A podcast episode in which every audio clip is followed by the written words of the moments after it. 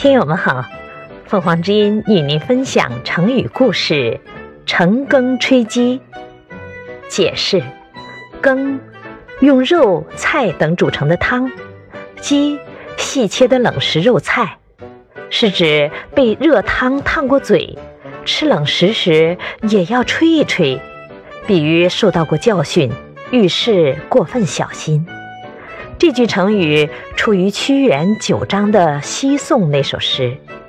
屈原在九章使用词语：“咸菜，也就是鸡，是凉的，但被羹烫怕了，吃咸菜也要吹一下。”感谢收听，欢迎订阅。